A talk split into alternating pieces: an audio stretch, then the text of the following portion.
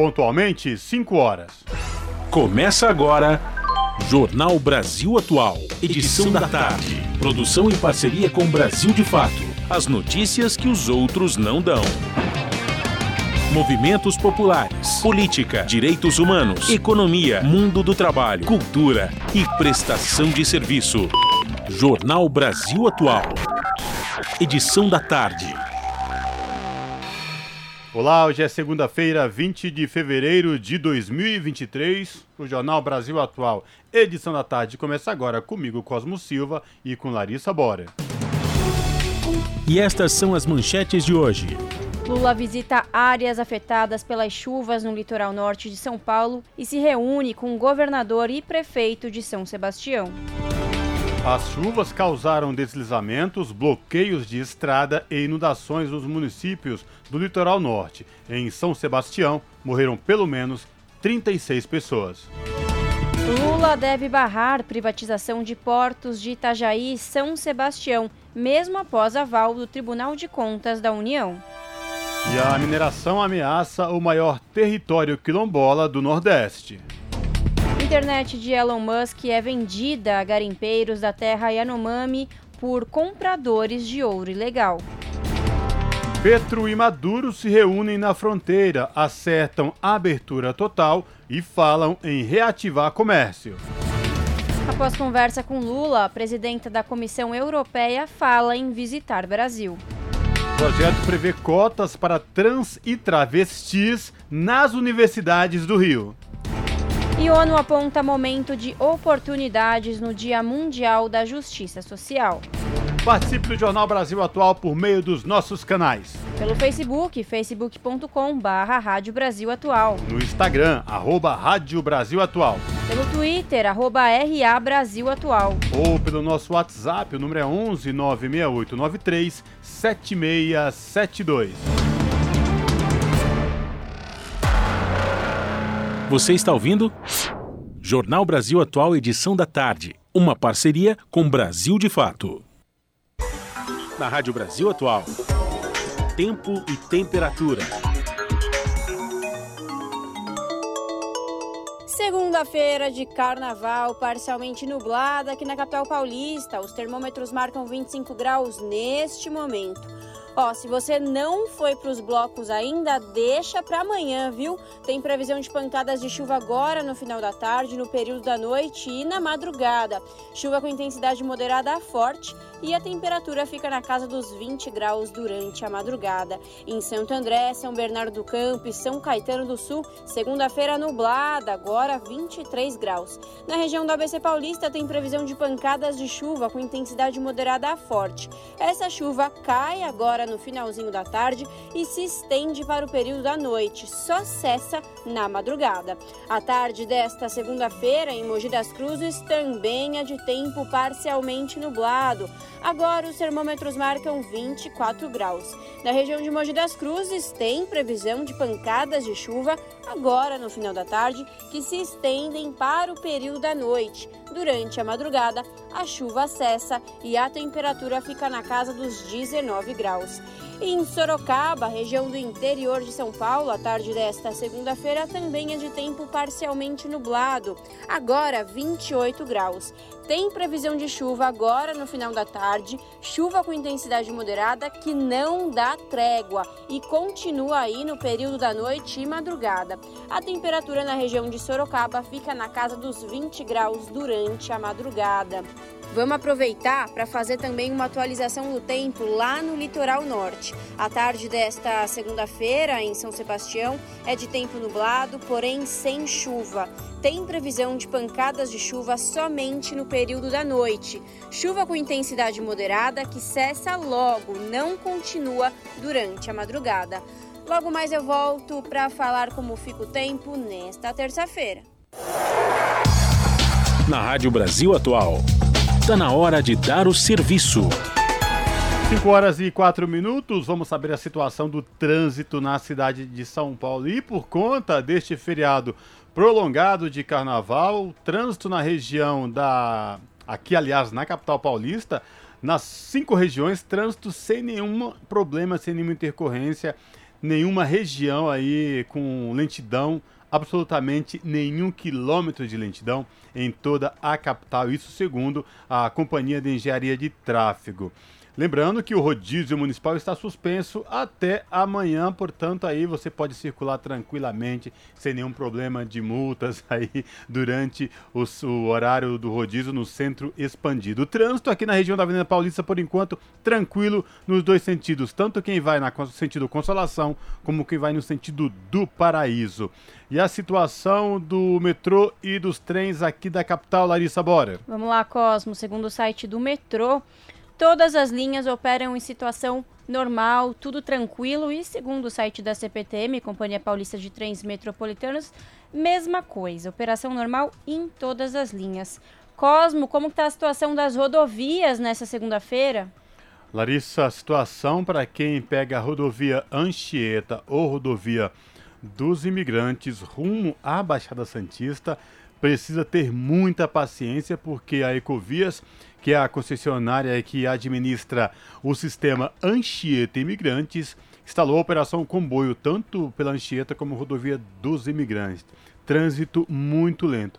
Quem vem da Baixada Santista rumo ao ABC e à capital pela rodovia Anchieta ou dos imigrantes, trânsito tranquilo sem nenhuma intercorrência para os motoristas. O problema é para quem desce a serra, tanto pela Anchieta como imigrantes, porque a operação comboio está em vigor. E lembrando aos motoristas que as rodovias que ligam São Paulo ao litoral norte encontram-se com problemas, umas delas interditadas totalmente e outras parcial. Tá aí, portanto, as rodovias que ligam a capital ao litoral norte não são uma boa opção neste momento por conta das fortes chuvas que aconteceram no fim de semana. E aí, se você que está nos ouvindo e tem alguma atualização do trânsito para nos passar, manda para a gente pelo WhatsApp.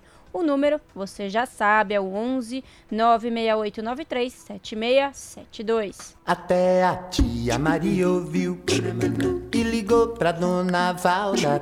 Sintoniza no dia. A Rádio Brasil Atual, lá tem jornalismo de verdade. E tem música de primeira, 100% brasileira. Sem preconceito e sem jabá. É a Rádio Popular de um povo sem medo de viver e de cantar. Avisa a todos, dá um salve, manda um zap.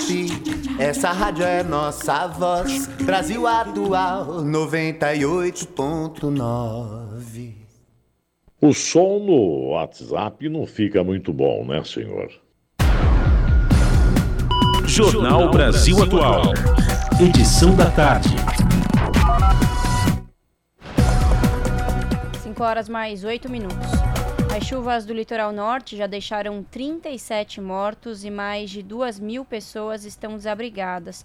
Estradas foram interditadas e seis cidades estão em estado de calamidade. Buscas são realizadas para localizar 40 desaparecidos em São Sebastião. O presidente Luiz Inácio Lula da Silva, do PT, pregou nesta segunda-feira união e ação conjunta entre governos federal, estadual e municipais para o enfrentamento dos desastres provocados pelas fortes chuvas no litoral norte de São Paulo. Antes de dar as declarações, o petista sobrevoou áreas atingidas pelos temporais. Ele também se reuniu com o governador de São Paulo, Tarcísio de Freitas, do Republicanos, e o prefeito de São Sebastião, Felipe Augusto, do PSDB, para tratar da situação. Vários ministros participaram da audiência.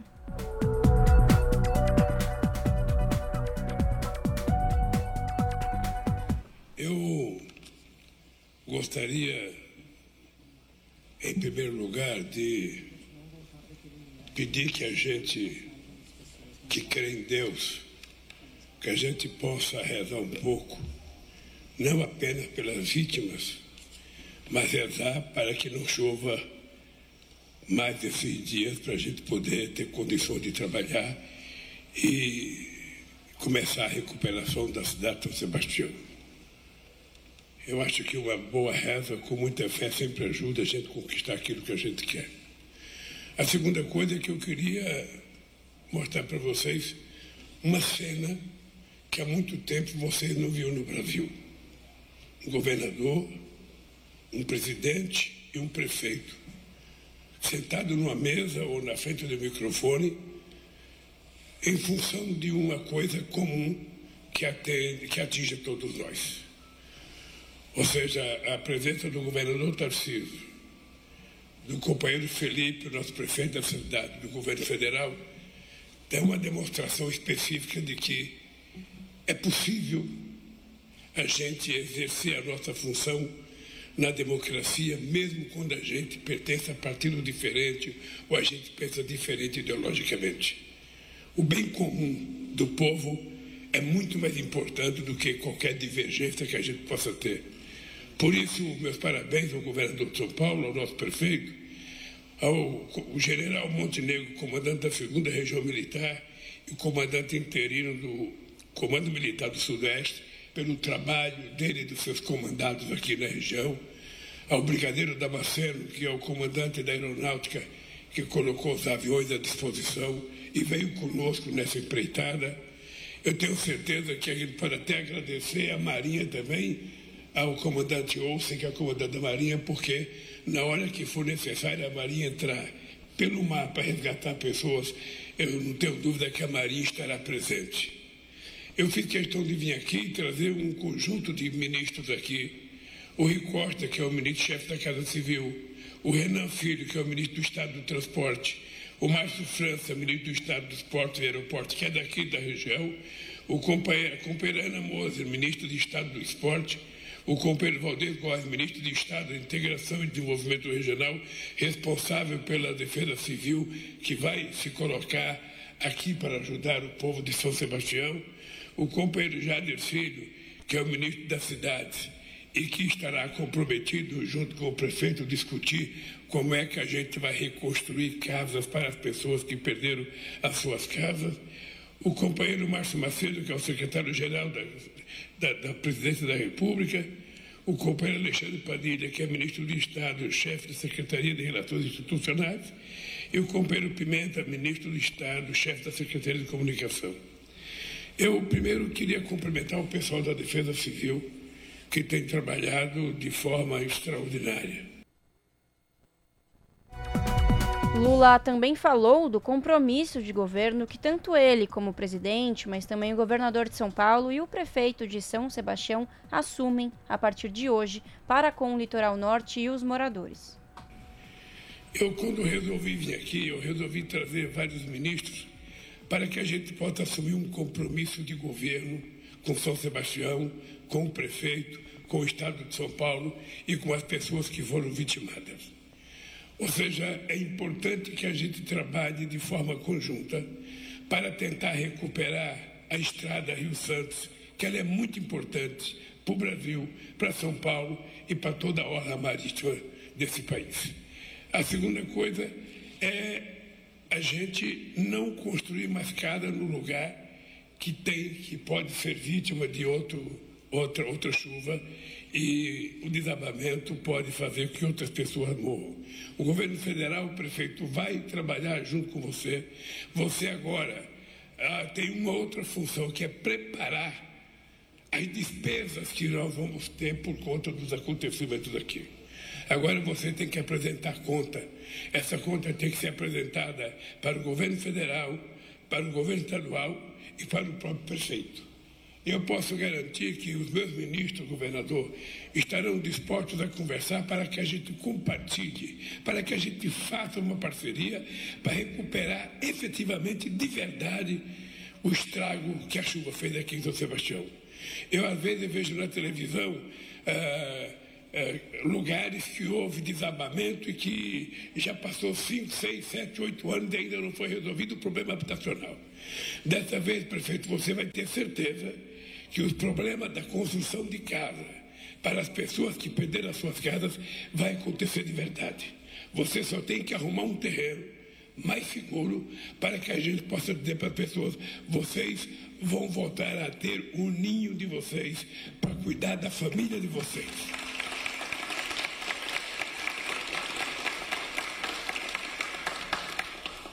Eu, eu acho que essa parceria que nós estamos fazendo aqui é uma, uma fotografia boa para o nosso país. Eu até queria até que você encostasse aqui, o prefeito, sabe? Eu não sei de que partido é o prefeito, eu sei de que partido foi o Tarcísio, sei de que partido que disputou as eleições, você sabe com que partido eu disputei as eleições. E veja que coisa bonita e simples. Nós estamos juntos. Acabou a eleição. Ele tem a obrigação de governar o Estado de São Paulo, esse aqui tem a obrigação de, de, de governar a cidade e eu tenho a responsabilidade de governar o país. Se cada um ficar trabalhando sozinho, a nossa capacidade de rendimento é muito menor. E é por isso que nós precisamos estar juntos. É por isso que nós precisamos compartilhar as coisas boas e as coisas ruins, porque juntos nós seremos muito mais fortes e São Sebastião será recuperada muito mais rápido. Por isso, prefeito, minha solidariedade, minha solidariedade ao povo de São Sebastião, essa cidade maravilhosa, sabe? E eu espero que nunca mais aconteça isso.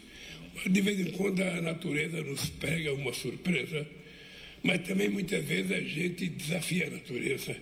E eu acho que é importante nem ela nos pegar, pregar surpresa e nem a gente também desafiá-la. Por isso eu queria que você pensasse um lugar seguro para que a gente pudesse começar a reconstruir a moradia do povo de Sebastião. No mais, eu queria agradecer a imprensa, agradecer ao governador, agradecer ao prefeito pelo carinho, agradecer às pessoas da Defesa Civil que estão trabalhando muito e dizer para vocês que podem contar de verdade com o governo federal, porque nós queremos ajudar a recuperar essa cidade e fazê-la voltar a ser feliz. É esse o nosso compromisso e por isso eu estou aqui. Obrigado, gente. Equipes de resgate seguem as buscas por soterrados em São Sebastião. Segundo informou a Defesa Civil, o volume de chuva nas últimas 24 horas superou o esperado para todo o mês de fevereiro em três cidades do litoral norte. O governo federal enviou agentes da Defesa Civil Nacional para ajudar na assistência das vítimas e no apoio às áreas afetadas. Além disso, no domingo, reconheceu a situação de calamidade na cidade de São Sebastião, medida que facilita o envio de verbas e suporte federais para o local.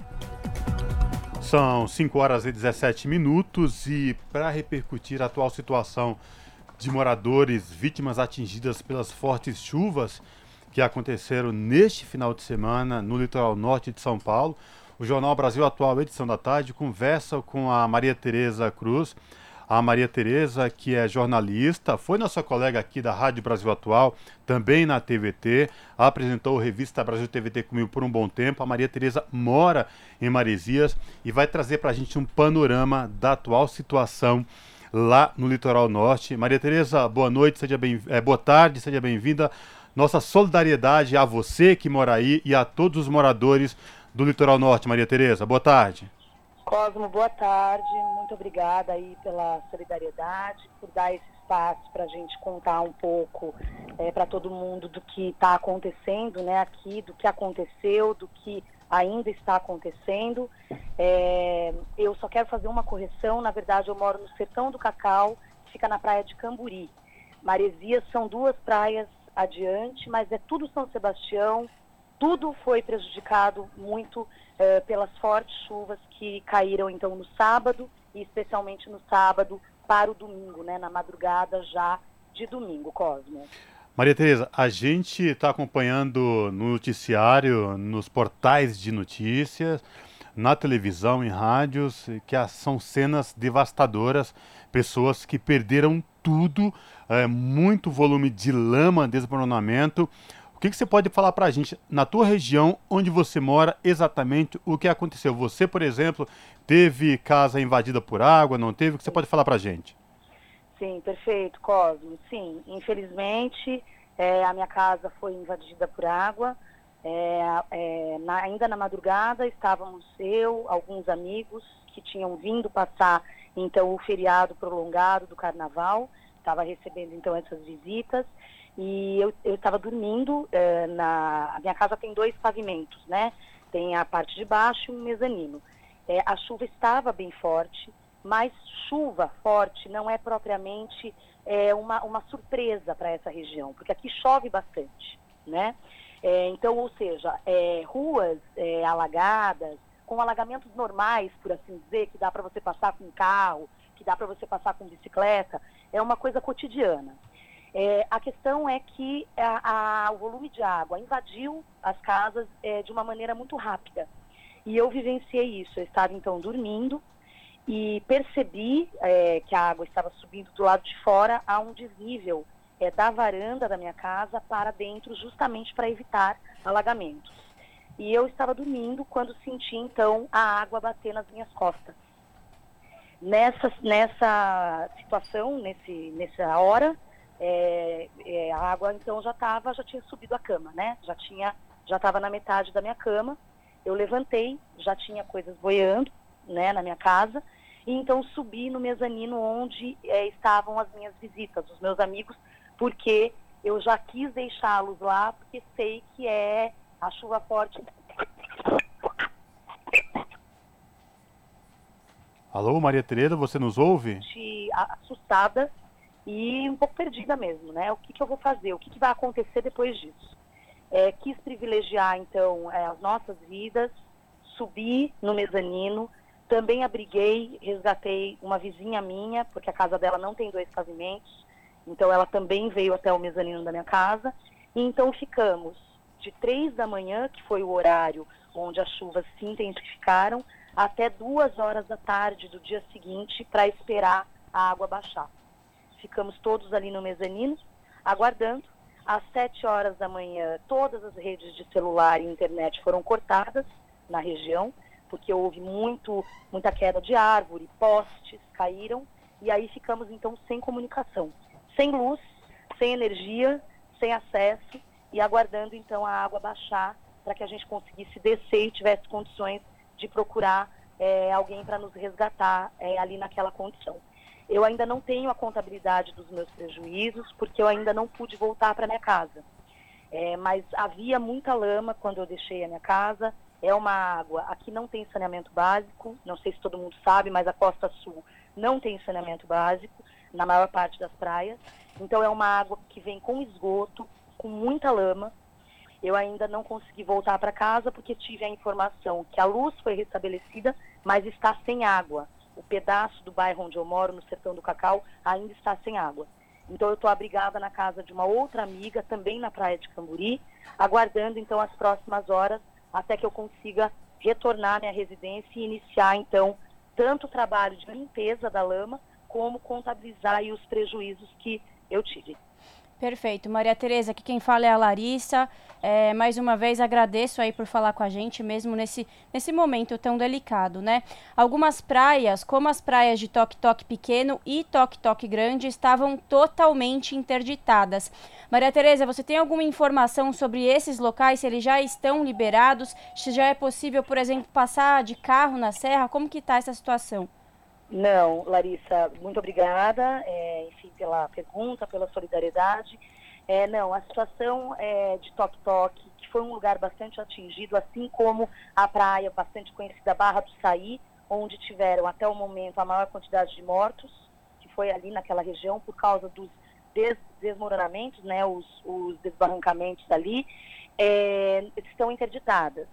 Há um acesso pela Tamoios, que já é possível, mas é, é, passa um carro por vez, está bastante difícil, e há acessos pela Rio Santos, sentido, então para quem está, por exemplo, em Camburi ou em, em, eh, na própria Barra do Saí, em Boracéia, por exemplo, já consegue seguir sentido imigrante, sentido São Paulo, só que não consegue acessar Mogi Betânia.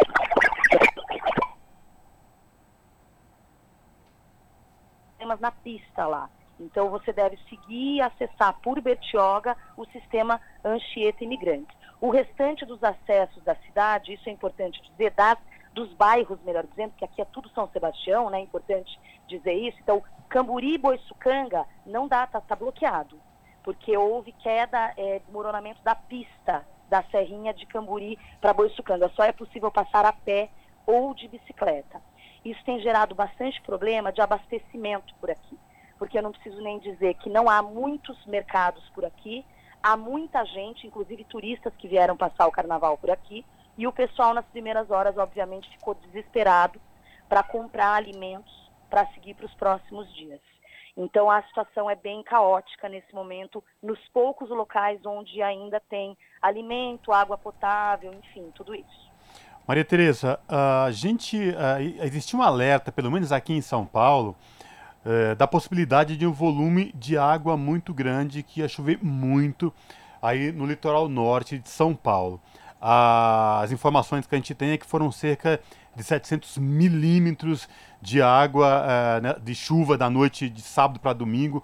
Enfim, a minha pergunta: como funciona o sistema de alerta aí uh, no litoral norte de São Paulo? Existe sistema de monitoramento de alertas? Vocês em algum momento foram uh, notificados por Defesa Civil Municipal e Estadual? Super importante sua pergunta, Cosmo.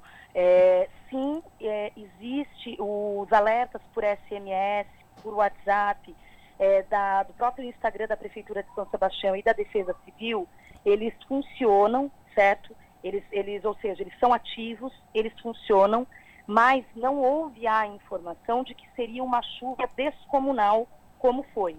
Talvez porque tenha pego até mesmo as, os melhores, as melhores pessoas que poderiam prever, é, não conseguiram prever. É, é, isso que eu sinto, acompanhando inclusive o trabalho de rescaldo uh, nos grupos de WhatsApp do, dos quais eu faço parte por aqui, a sensação que a gente, morador,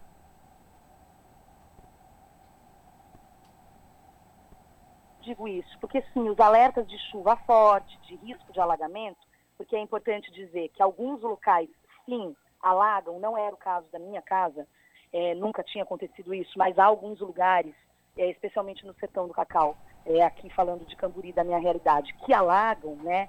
É, então há esse alerta, mas assim, era um alerta de chuva forte, um alerta de grande volume de chuva, mas não de vai entrar água na sua casa, né? Então, ou seja, não de procurem um abrigo.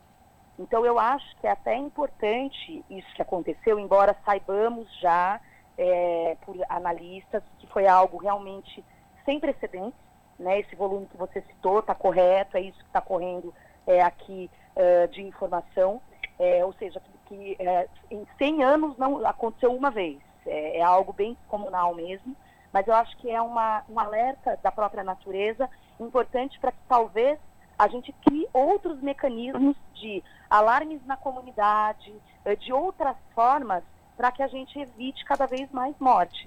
E isso eu acho que é importante diante de uma tragédia dessa, olhando para o futuro, que a gente pense em algo desse tipo. Por que não? não temos nenhum sistema de auxílio de retirada de pessoas em áreas de risco de maneira rápida. Não, não temos. Temos sim a informação da Defesa Civil, mas esse auxílio para resgate não temos. Tanto é que vocês devem estar ouvindo talvez os helicópteros, eles demoraram bastante para começar a fazer o trabalho de resgate aqui nesse local, porque obviamente havia outros locais é, bastante é, é, mais prejuízo do que aqui mas eles chegaram na manhã de hoje, né? E já havia gente precisando, o pico de alagamento das casas foi por volta de 5 horas da manhã. Então já havia gente precisando de ajuda às 5 horas da manhã e eles começaram a chegar, então, por volta de meio-dia. Então é algo, existe sim uma falha, nesse sentido da sua pergunta bastante pertinente, uma falha nessa comunicação para evitarmos mortes. Perfeito. E, e, e, Maria Tereza, são mais de 2.500 pessoas né, que estão aí sem moradia, estão desabrigadas. Como que está funcionando as equipes de ajuda humanitária? Escolas e hospitais abriram as portas para abrigar essas pessoas? Sim. É, é muito curioso porque as pessoas aqui no litoral são bastante solidárias. É, em outros episódios é, de menos impacto, mas em que aconteceram é, alguns alagamentos pontuais, até mortes, outros abrigados, é, existe um, um, senso de comunidade, de cooperação entre os caiçaras muito forte. É, em toda a região, em toda a Costa Sul, eu falo da Costa Sul porque é de onde eu falo nesse momento, mas sem medo de errar, por toda São Sebastião, sem dúvida. Sim, é, há algumas escolas, escolas municipais na região de Boiçucanga que eu sei que estão recebendo gente é, no pátio, gente para ficar com colchões, tal, para dormir, para passar as noites, e também estão recebendo mantimentos. E há algumas outras iniciativas que eu gostaria de deixar é, aqui para quem é, tiver interesse em ajudar, é, arroba São Seba, que é a, o Instagram da Prefeitura de São Sebastião, há alguns locais para levar mantimentos, não apenas aqui, como na cidade de Santos, na Baixada, e também há um ponto que eles estavam vendo ainda onde ia ser, na cidade de São Paulo, para que venham então esses mantimentos de helicóptero. É, e há algumas outras iniciativas, uma delas é arroba São Seba, underline pelas crianças, que estão é, focando em crianças especificamente, nessas famílias, em crianças pequenas, é, em produtos de higiene, e há também a iniciativa é, do restaurante Taioba e projeto dos Capé, do chefe eu, que é bastante conhecido aqui. O filho mais velho dele, o Gabriel Sanguinetti, criou uma vaquinha confiável, que é no vaquinha.com, vaquinha com K, .br barra ajude o litoral norte. Eles estão recebendo por ali é, dinheiro para todas as formas, desde ajudar na reconstrução de casas até numa ajuda mais imediata, que é usar a cozinha do projeto Buscapé para fazer então marmitex que estão sendo levados às pessoas que perderam exatamente tudo, inclusive o pouco de comida que tinham, por exemplo. Então são essas iniciativas que eu gostaria de deixar por agora aqui dessa região e é importante dizer para todo mundo tomar cuidado, né? Então seguir os canais que são oficiais, repito, da prefeitura de São Sebastião, por exemplo. Uhum. E quais são os itens essenciais que a população caiçara aí do litoral norte está precisando? Água potável, isso é muito importante, porque as pessoas estão é, sem água, né? Em muitos lugares, é, sem água para fazer a higiene básica, mas principalmente sem água para cozinhar, para tomar. Então, água potável, produto.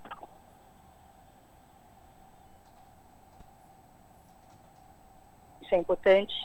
Roupas são, têm sido também, uh, esses donativos têm sido bem-vindos para todo mundo. Eu mesma perdi as minhas roupas, né? É, mas, claro, é, eu tenho uma rede de apoio. Há, há, pessoas em situação muito pior do que a minha, certo? Mas, então, roupas de todo tipo, roupas íntimas, novas, por favor, gente, e roupas usadas é, sem ser as roupas íntimas, cueca, calcinha e outras roupas.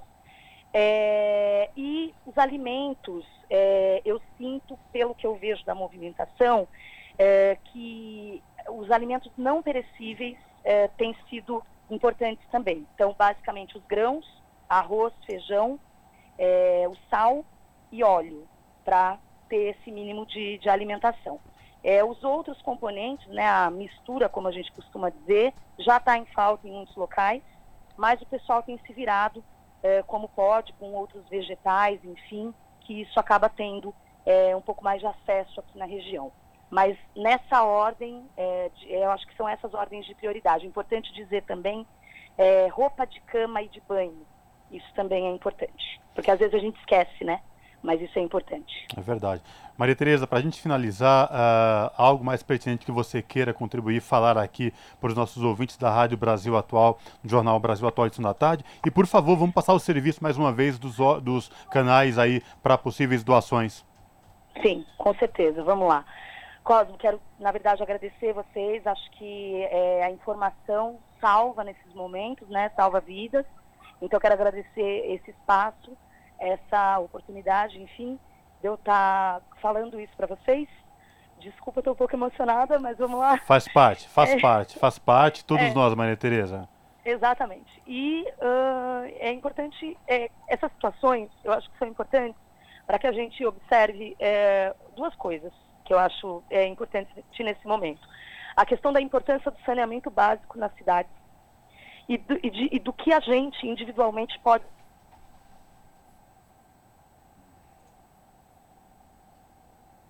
é, eu fui buscar é, a ajuda de um amigo é, e no caminho eu vi muito entulho e lixo.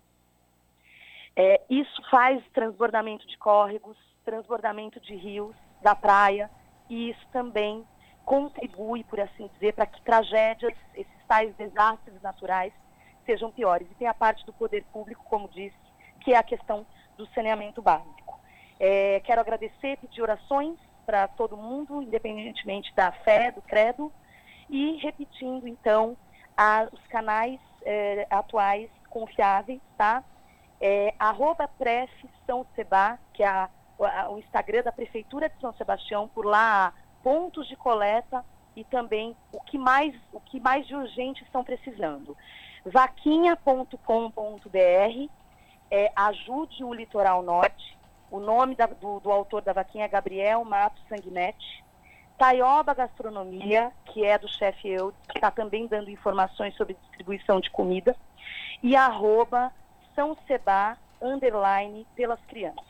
É isso. Perfeito. Maria Tereza, toda a nossa solidariedade a você, nossa colega de profissão, jornalista, trabalhou aqui na Rádio Brasil Atual, trabalhou comigo apresentando a revista Brasil TVT e, acima de tudo, nossa solidariedade e força aos moradores do litoral norte que perderam entes queridos e estão passando por necessidade. Conte sempre com a gente, viu? Abraço. Muito obrigado, um abraço, Cosme. Até mais. Falamos aqui com a Maria Tereza Cruz no jornal Brasil Atual. Esse é o Jornal Brasil Atual, edição da tarde uma parceria com Brasil de Fato. A Maria Tereza, nossa entrevistada, moradora lá do Litoral Norte, falando da situação, uh, da situação local do, de momento lá por conta das tragédias, das fortes chuvas que atingiram a região e aí causou desabamentos, deslizamentos, interditou rodovias, inundou casas. Tem um outro canal também importante que é o site da Prefeitura de São Sebastião, que através do site você pode também ter outros canais para doação. O site é sãosebastião.sp.gov.br. Vou repetir: sãosebastião.sp.gov.br. Larissa. 5 horas mais 36 minutos. E ainda sobre o temporal que atingiu a região do litoral norte, os movimentos sociais estão mobilizados nesta segunda-feira em solidariedade às vítimas das fortes chuvas que atingiram o litoral norte de São Paulo no domingo, dia 19. O movimento de atingidos por barragens, o MAB e o Instituto Educação e Justiça Social, o IEJUS, já acionaram suas redes de contatos para encaminhar as ajudas prestadas, com a doação de roupas, água potável, mantimentos, produtos de limpeza, fogões, geladeiras e outros utensílios fundamentais à sobrevivência. A prioridade é o socorro às vítimas e o fornecimento aos mais de 970 desalojados e 747 desabrigados, informou o governo de São Paulo. Até o momento foram confirmados 37 óbitos, sendo 36 em São Sebastião e um em Ubatuba. O município de São Sebastião, no litoral norte de São Paulo, foi o mais afetado pelos temporais que atingiram a região entre sábado e domingo.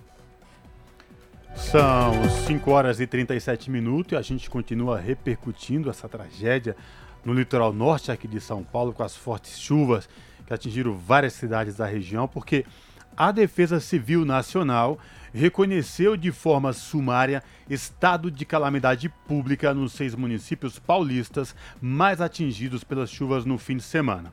Segundo informações do Ministério da Integração e Desenvolvimento Regional, os municípios nesta situação são São Sebastião, Caraguatatuba, Guarujá, Bertioga, Ilha Bela e Ubatuba.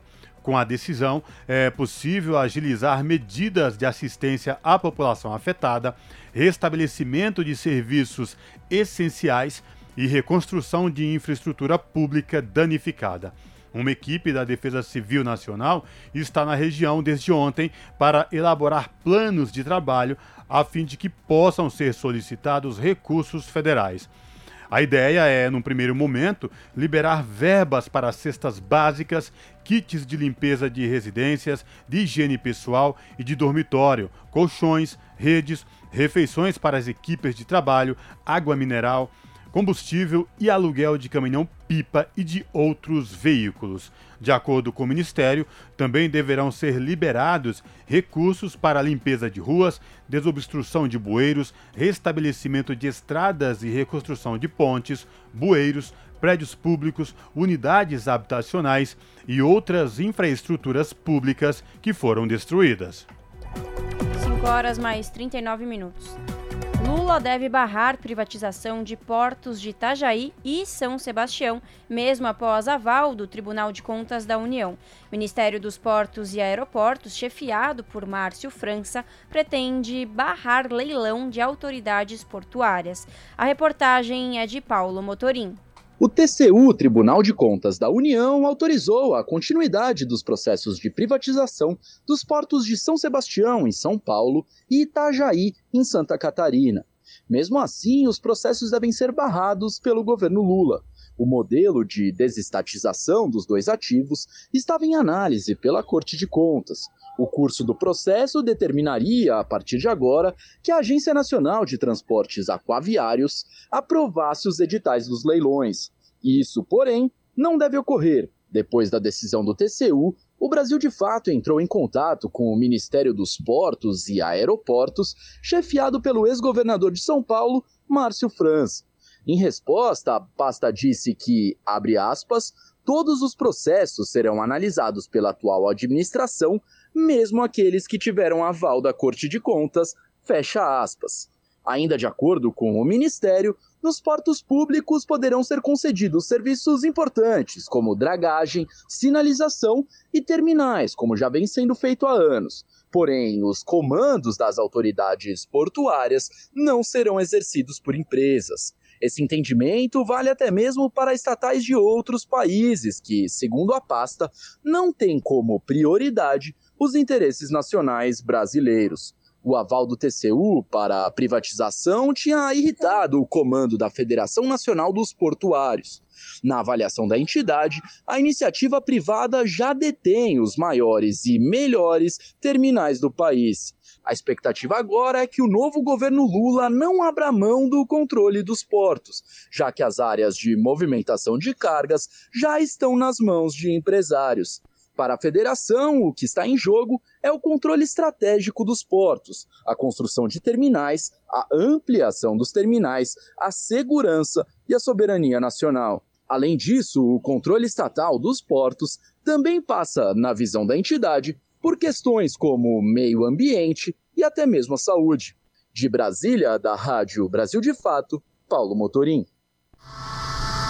Você está ouvindo? Jornal Brasil Atual, edição da tarde. Uma parceria com Brasil de Fato. Jornal Brasil Atual, edição da tarde, são 5 horas e 42 minutos. A água está doente, é o que afirma o líder Yanomami. Conselheiros de saúde indígena avaliam impacto do garimpo ilegal. A reportagem é de Vitor Abdala. A água está doente, né? Toda a terra indígena Yanomami. É assim que o líder indígena Júnior Recurari Yanomami apresenta mais um drama de seu povo, a falta de água potável para consumo pelas comunidades da terra indígena, localizada no oeste de Roraima e norte do Amazonas. Presidente do Conselho Distrital de Saúde Indígena Yanomami, Júnior explica que os corpos hídricos da terra Yanomami estão contaminados por metais pesados, usados pelos garimpeiros no processo de extração ilegal de ouro, e que a falta de água é um problema grave neste momento para os indígenas indígenas. A água é o principal de, de viver as comunidades. Sem água, eh, as comunidades não há como a gente está vendo. Água estão contaminado e água não temos mais, é só lama. Estamos só falando é, garantir a alimentação nas comunidades, mas a gente precisamos garantir também o sistema de água para as comunidades, porque Segundo Júnior Yanomami, o governo precisa criar algum projeto urgente para atender as comunidades. E é importante a água é, chegar na comunidade, porque são muitas comunidades. Não tem é, onde as comunidades buscar água. A água tem que ser curado, as comunidades têm que ser curado. O Ministério do Desenvolvimento e Assistência Social Família e Combate à Fome informou que seus técnicos estão analisando a melhor forma e tecnologia de armazenamento de água viáveis para a região e que elas devem ser eficientes e eficazes para a realidade local e que respeitem os saberes e costumes do povo Yanomami. Ainda segundo a nota, o Ministério informou que desde o início das ações emergenciais de atendimento aos Yanomami tem agido para eliminar as situações de insegurança hídrica e alimentar dessa população e que já entregou quase 80 toneladas de mantimentos e medicamentos para os indígenas. De Boa Vista, em Roraima, Vitor Abdala. 5 horas mais 44 minutos. Internet de Elon Musk é vendida a garimpeiros da terra Yanomami por compradores de ouro ilegal. Segundo especialistas, internet de alta velocidade foi vital para que o garimpo ganhasse a escala atual no território. Os detalhes com Douglas Matos. A internet da Starlink do bilionário Elon Musk é comercializada em grupos virtuais de garimpeiros que atuam de forma ilegal na terra indígena Yanomami, em Roraima. O serviço é fornecido via satélite e oferece uma das velocidades de conexão mais altas do Brasil, mesmo em áreas remotas e distantes de grandes centros. Em um grupo de WhatsApp que reúne garimpeiros de Roraima, a antena da Starlink, o braço da SpaceX de Musk, é revendida por até R$ 9.500 quase quatro vezes o preço cobrado no site da empresa. Também inflacionada, a mensalidade oferecida aos mineradores chega a R$ 2.500, dez vezes mais do que o valor do plano básico da companhia. No Brasil, não há mecanismos de fiscalização do uso de internet para atividades ilegais na Amazônia, mas revender o serviço fere as regras da empresa de Elon Musk.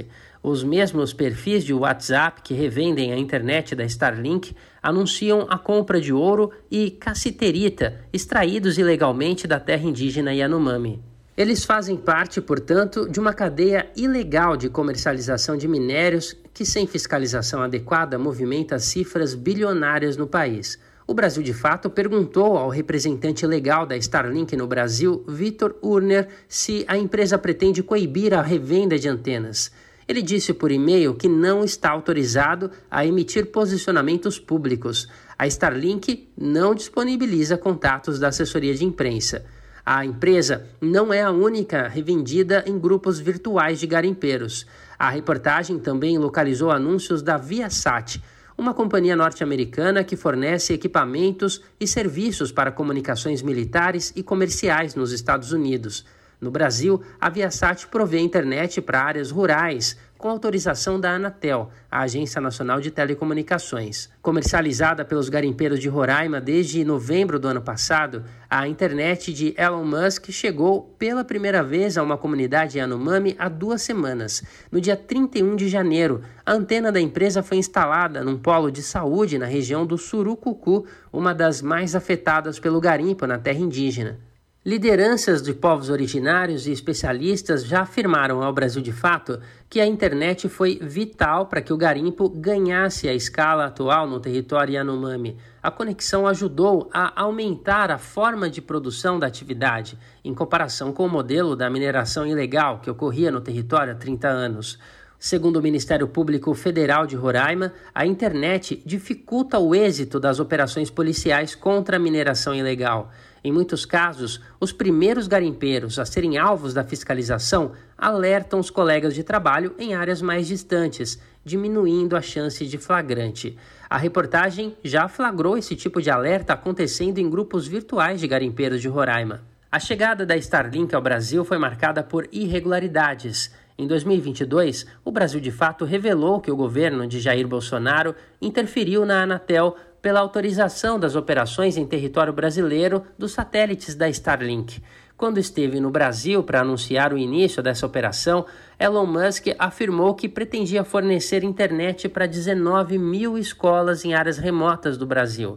Em setembro do ano passado, três meses após o anúncio, o serviço tinha chegado a apenas 13 escolas na região metropolitana de Manaus, no Amazonas.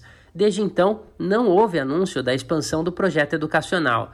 O Brasil, de fato, perguntou aos ministérios da Educação e das Comunicações se a iniciativa continua em andamento, mas não houve resposta até a publicação da reportagem. Na época da implementação no país, o modelo comercial da Starlink desrespeitava normas da Anatel e o Código de Defesa do Consumidor. A reportagem perguntou à agência reguladora se a empresa sofreu alguma sanção ou se há procedimentos administrativos em curso para apurar as irregularidades. Caso haja resposta, o texto será atualizado. Da Rádio Brasil de Fato, com reportagem de Murilo Pajola em Lábrea, no Amazonas. Locução: Douglas Matos. São 5 horas e 49 minutos. Xamanismo do povo Yanomami conecta a cultura ancestral com a juventude. Saberes milenares sobre seres auxiliares da floresta permanecem vivos. A reportagem é de Gabriel Brum. Uma cultura milenar que tem na relação em harmonia com a floresta a sustentação da própria história e do próprio povo. Os Yanomami vivem na região entre Brasil e Venezuela e enfrentam uma grave crise humanitária por causa do garimpo ilegal. O povo maneja mais de 150 espécies de plantas alimentícias e conhece os hábitos de centenas de animais para caça. A produção de alimentos é feita em roças e com coleta na natureza, sempre de forma não abusiva.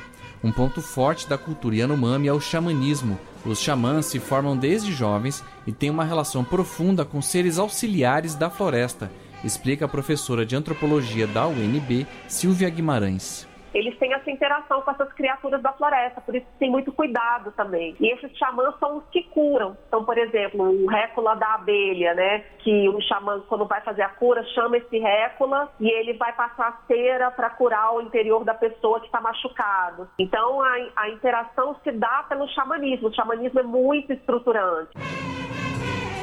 Durante a vida, os Yanomami passam por rituais que marcam fases importantes, como a entrada na puberdade e a gravidez, diz a antropóloga. Todos esses adereços que eles usam estão significando alguma coisa na formação dessa pessoa, de fortalecimento dela, de fazer ela cada vez mais Yanomami. Tem algumas pinturas que são de atos críticos e sinalizam né, situações de guerra. E tem outros que não, é uma festividade, é cuidado. Para Silvia Guimarães, é preciso respeitar o modo de vida escolhido pelos Yanomami. Uma questão humanitária também, assim, de respeito, né, à vida, aos direitos humanos desse povo, né, e a autonomia deles, seguirem com a história deles, com a vida deles, né, eles não querem ser pautados e tutelados por ninguém.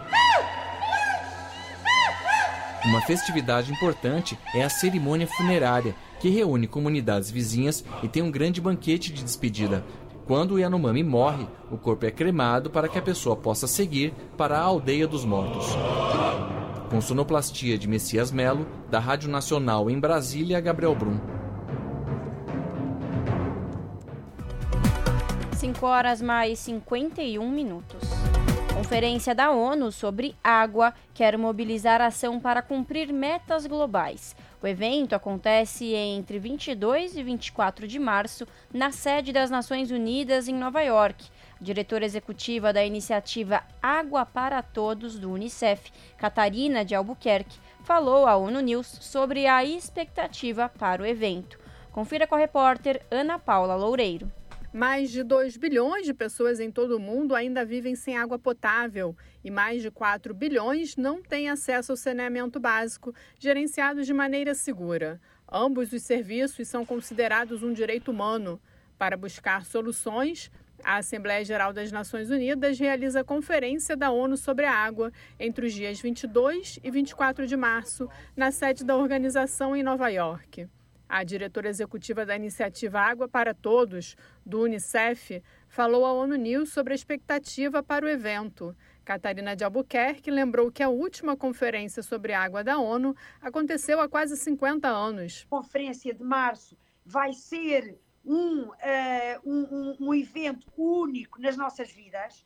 Uh, a última conferência realizou-se no mesmo ano em que foi lançado o primeiro filme do Star Trek, Imagina o tempo que isto já foi. Uh, portanto, o que eu gostava e aquilo que eu insto os Estados-membros, os Estados de língua oficial portuguesa a fazerem é prepararem-se bem para a reunião, virem representados ao mais alto nível e assumirem compromissos claros, começarem as discussões já a nível nacional para definirem uma agenda de compromissos que venham apresentar em Nova Iorque em março. Para ela, muita coisa piorou nos últimos 50 anos, citando as alterações climáticas, o derretimento das geleiras, aumento do nível médio das águas do mar, falta ou excesso de chuvas e uma série de incidentes que vêm impactando as pessoas e seus meios de subsistência. Catarina de Albuquerque ressalta que a pandemia mostrou a necessidade crítica de acesso à água potável e ao saneamento básico e que, sem isso, não é possível garantir a saúde humana e proteção para futuras pandemias. Muitas fontes de água estão se tornando mais poluídas e ecossistemas que provêm água estão desaparecendo. As mudanças climáticas estão prejudicando o ciclo hídrico, causando secas e enchentes. A Conferência da Água da ONU é o evento mais importante sobre o tema até agora. Da ONU News em Nova York, Ana Paula Loureiro. São 5 horas e 54 minutos. Mineração ameaça o maior território quilombola do Nordeste. De acordo com o Instituto Nacional de Colonização e Reforma Agrária, o INCRA, já foram abertos mais de 500 processos de análise da potencialidade mineral da região. A reportagem é de Gabriel Correa. Cláudio Teófilo é morador da comunidade Calango, uma das 119 no maior território quilombola do Nordeste, o território Lagoas, que fica no sudoeste do Piauí. Por lá, a realidade pode mudar de um jeito imprevisível por causa da mineração. De acordo com o INCRA, Instituto Nacional de Colonização e Reforma Agrária, já foram abertos mais de 500 processos de análise da potencialidade mineral da região. Seu Cláudio lembra que há pelo menos uma década vê os pesquisadores escavando, mas sem consultarem a população quando alguém das comunidades se aproximava, eles não aceitavam que as pessoas deles, os trabalhadores deles, conversassem com ninguém das comunidades e nem aceitava a gente da comunidade ficar por perto. Só em 2017 foi que ele entrou em contato com o senhor lá na localidade Morro Alto, oferecendo para ele a, a alguma vantagem em recurso, indenização em dinheiro que, que esse cidadão ia ficar muito bem de vida, caso ele cedesse aquela área para eles instalar o seu o seu ponto de pesquisa, aí já com perfuração. A mineradora SRN Holding, que obteve licença ambiental há dois anos para projetos na área, disse que o projeto na região está em fase avançada e possui recursos da ordem de 800 milhões de toneladas de minério. Em 2019, a mineradora havia apresentado aos moradores o relatório de impacto ambiental sobre a exploração mineral, mas o documento foi questionado porque ignorava a existência dos territórios quilombolas. A mineradora teve que apresentar um novo relatório. Em novembro passado, a SEMAR, Secretaria Estadual de Meio Ambiente e Recursos Hídricos do Piauí, convocou uma nova audiência pública, porém, considerando o relatório antigo, já rejeitado pelos moradores. No mês seguinte, a audiência foi cancelada pela SEMAR em acordo com a mineradora mas ainda não foi remarcada. Segundo Bernardo Curvelano, professor de antropologia da Universidade Federal do Vale do São Francisco e que auxilia os moradores em um processo contra a mineradora, até agora foi escavada no local apenas uma vala, que permitiu estabelecer o percentual de minério de ferro por tonelada na área. A atividade de mineração ela não começou de fato, é, mas já foi feito uma confusão de licenciamentos. Esta vala de cubagem, ela foi feita sem a licença, sem a licença ambiental, isso está no processo do Ministério Público Federal. Daí por diante, a gente conseguiu travar a penetração da mineradora dentro do território. Nossa produção entrou em contato com a Secretaria do Meio Ambiente do Piauí e a mineradora SRN Holding, mas ainda não obteve retorno. Da Rádio Nacional em São Luís, Gabriel Correa. E lei regulamenta a profissão de agentes comunitários de saúde e de combate a endemias. Da Rádio Câmara de Brasília, Luiz Cláudio Canuto. A intenção do projeto foi resolver questionamentos de estados e municípios sobre a natureza da atuação profissional das duas categorias. Por já terem suas atribuições regulamentadas pela Lei de 2006, é possível aos dois tipos de agentes comunitários acumularem cargo, atividade e remuneração com outros cargos públicos da área de saúde, com profissões regulamentadas conforme autoriza a Constituição, desde que não haja incompatibilidade de horários. A presidente da Confederação Nacional dos Agentes Comunitários de Saúde, Hilda Angélica, comemora a lei. Ela afirma que agentes que trabalhavam em duas atividades ligadas à saúde estavam sendo notificados para escolher qual dos vínculos se manter. Com essa lei acaba-se essa, essa situação e o agente comunitário de saúde ele poderá acumular os dois vínculos na área da saúde, é claro, e que não tenha incompatibilidade nos horários. O agente de saúde trabalha 40 horas semanais, mas nos turnos da noite, aos finais de semana, né, ele poderá desenvolver e desempenhar uma outra função. Segundo a presidente da confederação, a lei valoriza a profissão que agora ganha uma garantia nova. O agente poderá aumentar seus proventos e melhorar a sua qualidade de vida. O artigo 2 da Lei de 2006 estabelece que o exercício das atividades de agente de saúde se dá exclusivamente no âmbito do SUS, Sistema Único de Saúde. As duas categorias já haviam sido beneficiadas por uma lei de 2018 que tornou essencial e obrigatória a presença delas na estrutura de vigilância epidemiológica e ambiental. Da Rádio Câmara de Brasília, Luiz Cláudio Canuto. Se você gosta do nosso jornalismo independente e quer rever nossas entrevistas e reportagens, acesse o canal da Rádio Brasil Atual no YouTube. Nosso endereço é youtube.com/barra Rádio Brasil Atual. Ajude a nossa voz ser cada vez mais forte e ir cada vez mais longe. Inscreva-se em nossos canais, curta e compartilhe o conteúdo Rádio Brasil Atual e TVT. Rádio Brasil Atual e TVT. Compromisso com a notícia, compromisso com a democracia, compromisso com você. Pontualmente 18 horas. Rádio Brasil Atual. Para sugestões e comentários, entre em contato conosco por e-mail redação@jornalbrasilatual.com.br ou WhatsApp DDD 11 96893 7672. Acompanhe a nossa programação também pelo site redebrasilatual.com.br.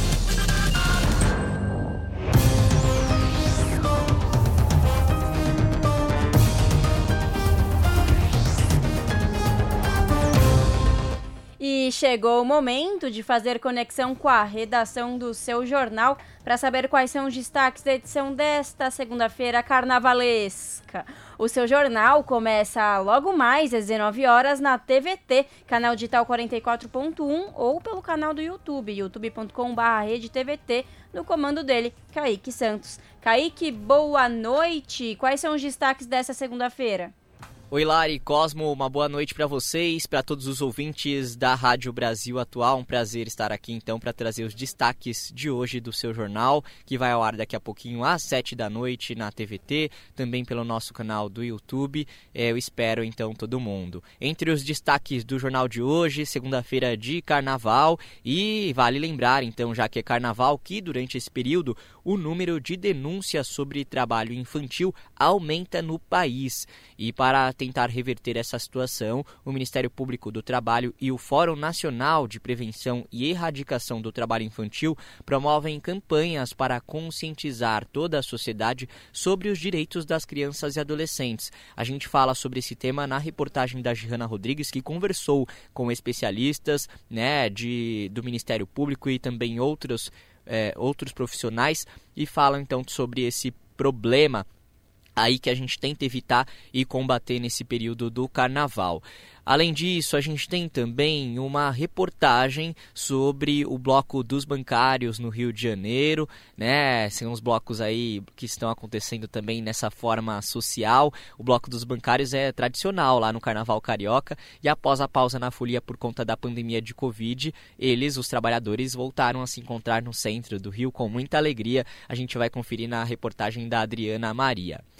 Também temos uma matéria sobre a privatização da Sabesp, né, que pretende aí, na verdade, o governador de São Paulo pretende privatizar essa empresa de saneamento aqui do estado, diante da promessa de campanha que se torna cada vez mais forte na voz do governador Tarcísio, Tarcísio de Freitas, os sindicatos estão se mobilizando contra a privatização então da empresa. O governo do estado já contratou estudo para avaliar a possível desestatização da companhia, o inverso do que ocorre em todo o mundo. A gente confere na reportagem de Caroline Campos e também tem uma reportagem do João Miyagi sobre desinformação nas redes e plataformas.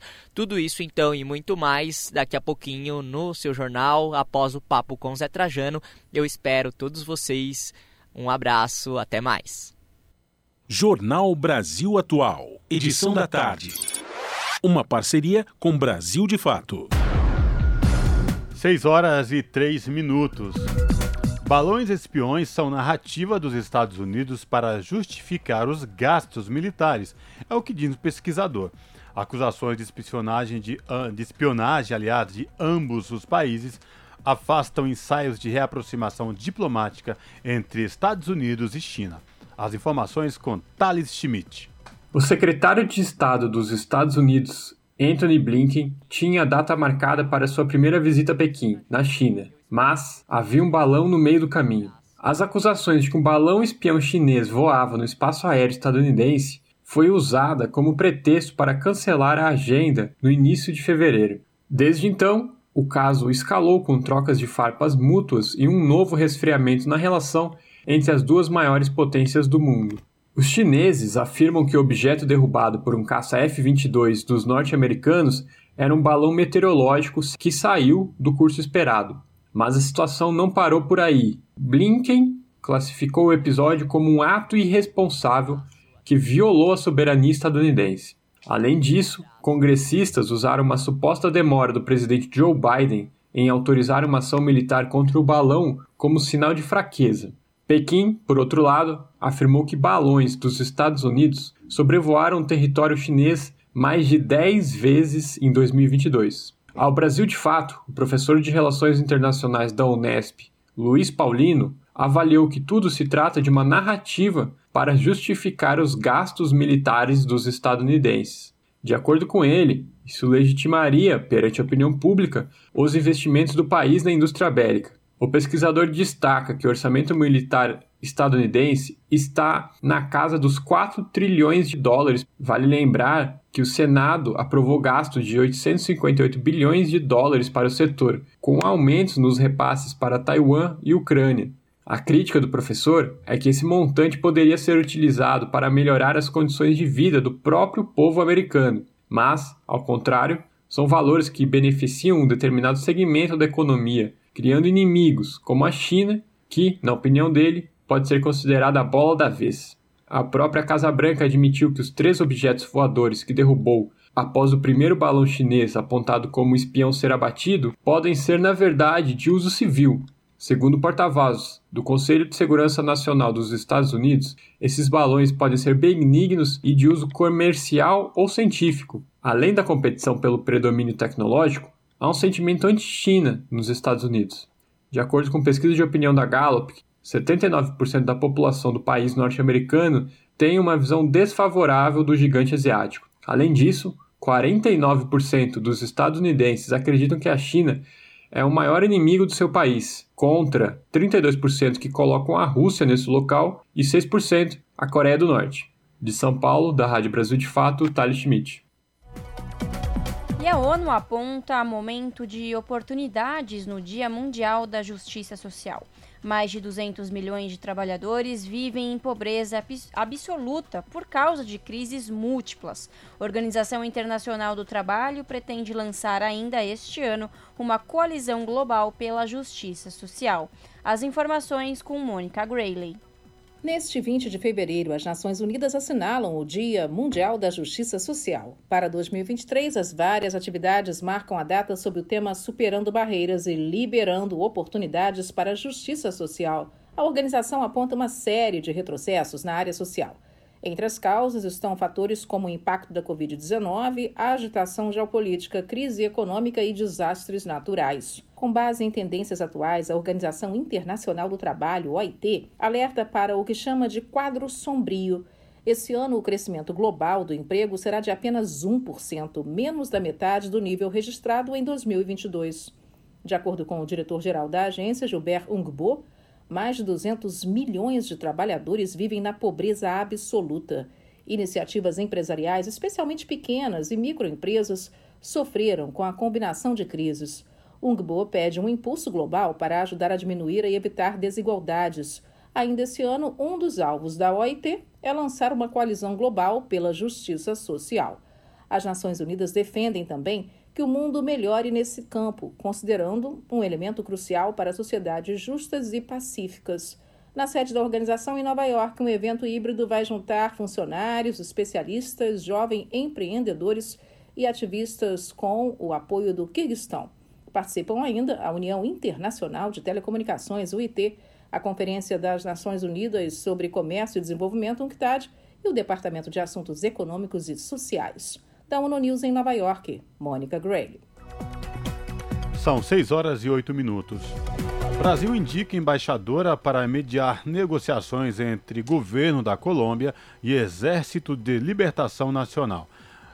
Glivânia Maria de Oliveira irá mediar conversas de paz iniciadas na última segunda-feira, dia 3, no México. A reportagem é de Michele de Mello. O governo Lula designou a embaixadora Glivânia Maria de Oliveira para mediar as negociações entre o governo da Colômbia e o ELN, o Exército de Libertação Nacional, a última guerrilha em atividade no país. Ela será a chefe da delegação brasileira na mesa de diálogos de paz que começou na última segunda-feira, dia 13. Segundo a Associação de Mulheres Diplomatas do Brasil, Oliveira tem ampla experiência em temas de paz e segurança internacionais. A entidade menciona a experiência dela nas divisões de desarmamento e tecnologias sensíveis e no Departamento de Organismos Internacionais. A embaixadora também já chefiou a divisão das Nações Unidas. Em nota, o governo federal afirma que o Brasil vai se somar ao Chile, Cuba, México, Noruega e Venezuela como um país garantidor dos diálogos de paz. O Palácio do Itamaraty já tinha integrado as negociações entre o governo colombiano e o ELN anteriormente, até a interrupção dos diálogos de paz em 2019.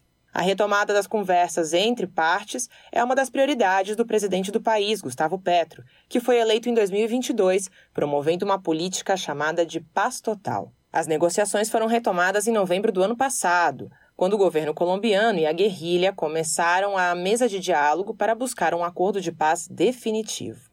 De São Paulo, da Rádio Brasil de Fato, com reportagem do Ópera Mundi. Locução: Michele de Mello. E Conselho de Segurança faz sessão de emergência após Coreia do Norte lançar míssil balístico. Secretário-geral Antônio Guterres renova pedido de envolvimento do país asiático no diálogo em favor da paz sustentável e desnuclearização. Míssil foi lançado no sábado. Confira com a repórter Mônica Grayley. O Conselho de Segurança das Nações Unidas realiza nesta segunda-feira uma reunião de emergência para discutir mais um lançamento de míssil balístico pela Coreia do Norte. Em nota, o secretário-geral das Nações Unidas, Antônio Guterres, condenou com veemência o ato norte-coreano. Guterres renova o apelo para que Pyongyang abdique de imediato de qualquer outra ação provocadora e cumpra as obrigações internacionais previstas em resoluções do Conselho de Segurança sobre a questão. Nesse domingo, a Coreia do Norte informou que disparou o projétil no sábado, em um exercício para confirmar, segundo eles, a confiabilidade da arma, de acordo com a mídia estatal local.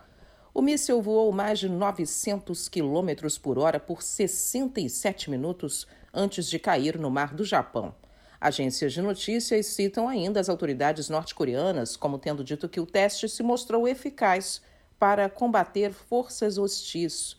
O secretário-geral da ONU pede a retomada do diálogo que leve à paz sustentável e à completa desnuclearização verificável da Península Coreana. Da ONU News em Nova York, Mônica Grayley. São 6 horas e 12 minutos.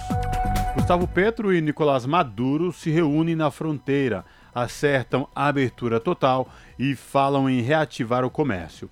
Entre 2018 e 2021, a balança comercial entre Colômbia e Venezuela atingiu piores níveis dos últimos 20 anos. A reportagem é de Lucas Stanislau. Os presidentes da Colômbia, Gustavo Petro, e da Venezuela, Nicolás Maduro, se reuniram nesta quinta na fronteira entre os dois países para assinar um acordo comercial. Este foi o terceiro encontro entre os mandatários desde que Petro chegou à presidência, em agosto de 2022, e decidiu retomar relações diplomáticas com o país vizinho. Segundo o comunicado, o acordo firmado estabelece a abertura total da fronteira e o combate às travessias migratórias e comerciais irregulares, essas travessias vinham acontecendo desde que as passagens foram fechadas. Petro e Maduro ainda celebraram um acordo prévio, assinado por Caracas e Bogotá no início do mês. O objetivo é estabelecer um marco jurídico para investimentos fronteiriços conjuntos e fortalecer a balança comercial entre os países. Entre 2018 e 2019, o fluxo comercial bilateral registrou a pior queda dos últimos 20 anos. Além disso, em 2020, as atividades alcançaram os níveis mais baixos das duas últimas décadas. A crise econômica venezuelana e o rompimento de relações induzido pelo ex-presidente de direita colombiano Ivan Duque foram as principais causas da redução comercial. Agora, com as relações normalizadas e novos acordos, os países pretendem estimular os negócios bilaterais.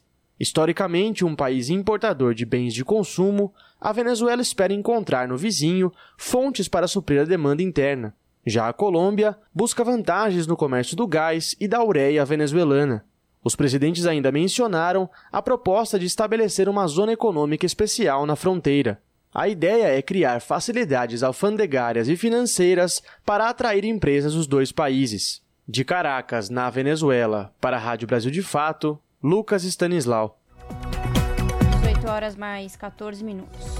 Um terremoto de magnitude 6,3 a uma profundidade de 10 quilômetros atingiu a região da fronteira da Turquia-Síria nesta segunda-feira, disse o Centro Sismológico dos Estados Unidos.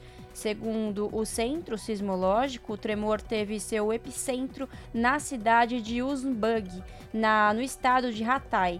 A rede Al Jazeera noticiou um segundo tremor de magnitude 5,8 com epicentro em Samandag. Segundo o Centro Sismológico Europeu, outros nove tremores de magnitude menor, entre 3 e 4, atingiram a região ao longo da tarde desta segunda-feira. Segundo a agência estatal de notícias da Síria, a SANA, seis pessoas ficaram feridas por destroços de construções que desabaram com os novos tremores. Ainda não há informações de mortes ou feridos na Turquia.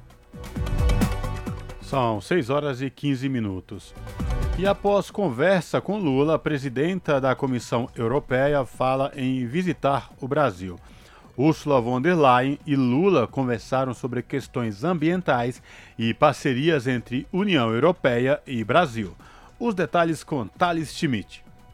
Ursula von der Leyen, chefe da Comissão Europeia, conversou por telefone com o presidente Luiz Inácio Lula da Silva nesta quinta-feira.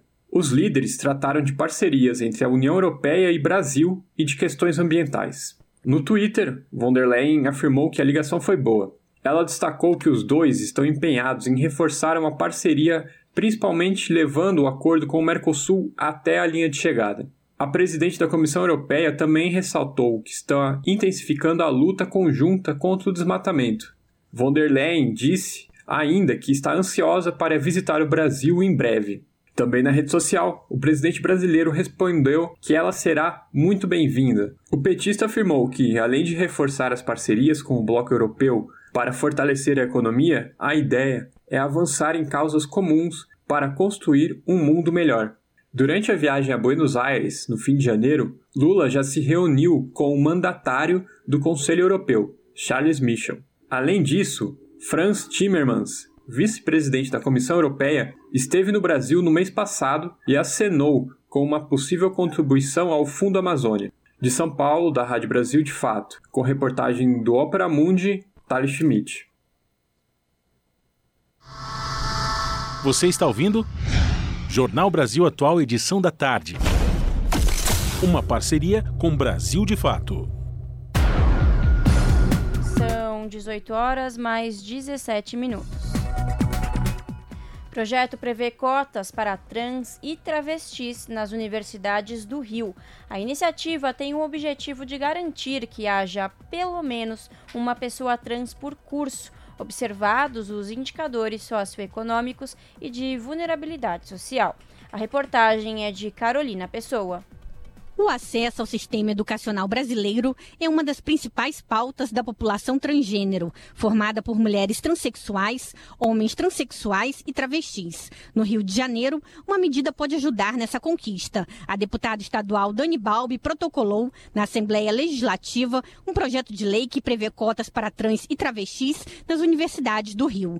A iniciativa já existe nos estados da Bahia e São Paulo desde 2019, na Universidade Federal do ABC a pioneira no país, e na Universidade Federal da Bahia. No texto da proposta, Dani Balbi pede que 3% das vagas disponíveis na UERJ, Universidade do Estado do Rio de Janeiro, e na UENF, Universidade Estadual do Norte Fluminense Darcy Ribeiro, sejam reservadas para pessoas transgênero. A iniciativa tem o objetivo de garantir que haja pelo menos uma pessoa trans por curso, observados os indicadores socioeconômicos e de vulnerabilidade social. A deputada Dani Balbi explica que a ideia surgiu a partir das demandas de movimentos sociais ligados à promoção da cidadania LGBTQIA, que apontam grande vulnerabilidade vivenciada por essa parcela da população. Um dos pontos que ocasionam essa vulnerabilidade é a dificuldade que as pessoas trans têm de concluírem o sistema formal de ensino. Por essa razão, a gente, apresentando o projeto de reserva de vagas, a gente cria não só é, expectativa nessa população para que termine, para que conclua o ensino médio, ingresse na universidade, mas também muda a composição social da universidade que começa a acolher a diversidade o projeto prevê que a reserva seja feita por meio de autodeclaração, como já ocorre em outras reservas de vagas, mas também poderão ser exigidos outros meios de comprovação do reconhecimento público e publicidade da identidade de gênero declarada perante a sociedade, como declarações de terceiros ou de organizações da sociedade civil. Agora, a proposta segue para tramitação em comissões da Assembleia e para discussões. Segundo estudo da Unesp, Universidade Universidade Estadual Paulista, 0,7% da população brasileira é transgênero. Contudo, apenas 0,1% estuda em universidades. Da Rádio Nacional no Rio de Janeiro, Carolina Pessoa. São 6 horas e 20 minutos. Prêmio CAPES Talento Universitário. As inscrições vão até o dia 22 de fevereiro.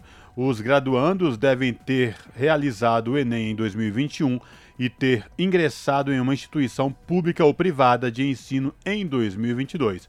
Os detalhes com Douglas Matos. Até o próximo dia 22, quarta-feira de cinzas, estão abertas as inscrições para o Prêmio CAPES Talento Universitário 2023. A ideia é reconhecer estudantes com um grau destacado de desenvolvimento em competências cognitivas. O prêmio destina aos mil primeiros colocados 5 mil reais. Os graduandos interessados em participar devem ter realizado o Enem no ano de 2021 e ter ingressado em cursos de graduação em universidades, faculdades, institutos públicos ou particulares no ano de 2022. Vale ressaltar que os estudantes devem ter matrícula regular ativa na instituição de ensino e não podem ter débitos com a CAPES ou outras agências de fomento à pesquisa. A prova, que será composta por 80 questões de conhecimentos gerais de múltipla escolha, será realizada no domingo, dia 12 de março. E a partir do dia 2 de março, os candidatos já podem conferir os locais da prova. Segundo o edital do prêmio, divulgado pelo Ministério da Educação e pela CAPES, o resultado final será divulgado no mês de maio. Os primeiros mil estudantes selecionados possuem, a partir da data de divulgação dos resultados, 60 dias para se manifestar pelo recebimento do prêmio. A CAPES possui até dezembro deste ano para realizar o pagamento dos prêmios. Os detalhes podem ser encontrados no site da CAPES, www.gov.br/capes, C-A-P-E-S. Repetindo, www.gov.br/capes. De São Paulo, da Rádio Brasil de Fato, com reportagem de Mariana Lemos. Locução: Douglas Matos. 18 horas mais 22 minutos. Empréstimos do FGTS para habitação e saneamento podem ficar fora do limite de gastos de estados e municípios. Paulo Paim afirma que medida traz qualidade de vida à população e movimenta a economia ao criar postos de trabalho. Os detalhes com a repórter Janaína Araújo. Obras para saneamento e habitação contratadas com empréstimos do Fundo de Garantia do Tempo de Serviço, o FGTS, podem ser excluídas do cálculo do limite de financiamento de estados, municípios e do Distrito Federal. É o que propõe o senador Paulo Paim, do PT do Rio Grande do Sul. Ele defende maior flexibilidade de endividamento, um tratamento diferenciado nas regras fiscais, já que considera que esses gastos são investimentos por impulsionarem a reativação da economia e se tratarem de setores em que o país enfrenta muitas carências. O senador explica as regras atuais para as operações contratadas pelos gestores municipais e estaduais. São duas as possibilidades de utilização dos recursos acumulados do FGTS: financiar obras de saneamento e habitação. Estados e municípios tomam empréstimos do fundo para financiar essas obras. Muitas vezes, esses empréstimos não podem ocorrer porque estados e municípios já comprometeram o limite de endividamento estabelecido em lei. O objetivo do projeto é justamente excluir os empréstimos tomados do fundo para financiar obras de saneamento e habitação do limite de cálculo de endividamento. Segundo Paulo Paim, dados da Fundação João Pinheiro estimam o déficit habitacional em 6 milhões de moradias no Brasil. O senador defende as obras nos dois setores e aponta a limitação da qualidade de vida de metade do país que não tem rede de esgoto o que provoca gastos com doenças e riscos principalmente às crianças. São obras fundamentais para a população, a moradia, a estrutura, saneamento é uma questão de vida. Esses investimentos são importantes para enfrentar o déficit habitacional e a falta de acesso à água potável, melhorar as condições sanitárias, além de contribuírem para a geração de emprego, renda o senador ressalta que a construção de empreendimentos de habitação e saneamento gera impactos positivos mesmo antes da sua conclusão, porque movimenta a cadeia da construção civil, que demanda muita mão de obra. O projeto de lei de Paulo Paim aguarda envio para análise nas comissões permanentes. Da Rádio Senado, Janaína Araújo. As notícias que os outros não dão. Jornal Brasil Atual. Edição da tarde. Uma parceria com Brasil de Fato. 6 horas e 25 minutos. Comissão do Senado aprova projeto que cria centros de assistência integral ao paciente com transtorno do aspecto autista. A repórter Silva Munhato ouviu deputados que trabalham na questão.